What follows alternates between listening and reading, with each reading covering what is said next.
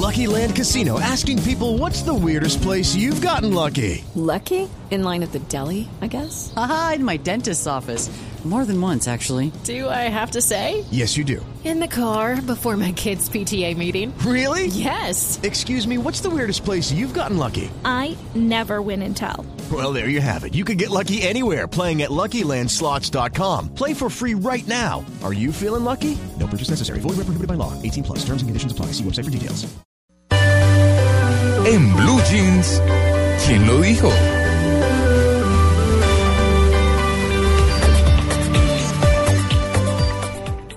Bueno, pues este quien lo dijo es Juan Manuel Barcárcel, Val- Valcárcel Torres, que es el abogado de Corridori.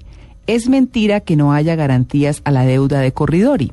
Las operaciones con repos se respaldan con acciones y las de fabricato están valorizadas. Estamos hablando de uno de los hombres, bueno, hoy se publica foto, ¿no? Tito y Amalia, se publica foto de este hombre, Alessandro Corridori, que ha sido el gran misterio dentro del escándalo de Interbolsa. Dice el eh, italiano que se hundió con Interbolsa, es hijo de un obrero, obtuvo en siete años 90 mil millones de pesos, invirtió en millonarios y fabricato, se quebró y se fue de vacaciones. Ese es el hombre que ha sido el gran misterio, como decíamos. Mm, el 10 de noviembre pasado, este empresario confesó que ha pensado en quitarse la vida. A pesar de ser el titular de una fortuna de 90 mil millones de pesos en acciones de varias empresas, se sentía acorralado porque pues ya estaba descubriendo los mecanismos usados para hacerse a estas a través de dudosas jugadas bursátiles hechas con Interbolsa. Esas transacciones, esto está publicado en el periódico El Tiempo de hoy, agotaron los recursos de la, eh, de la comisionista.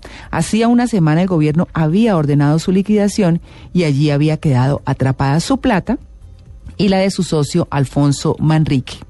Fue a él, a Manrique, a quien le dijo lo del suicidio, cuando Manrique lo citó a un café en el norte de Bogotá al descubrir que, según dice, le había saqueado 80 mil millones de pesos.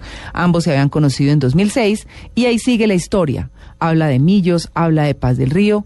Este hombre que debe presentarse en los próximos días pues eh, a enfrentar los cargos que se le imputan.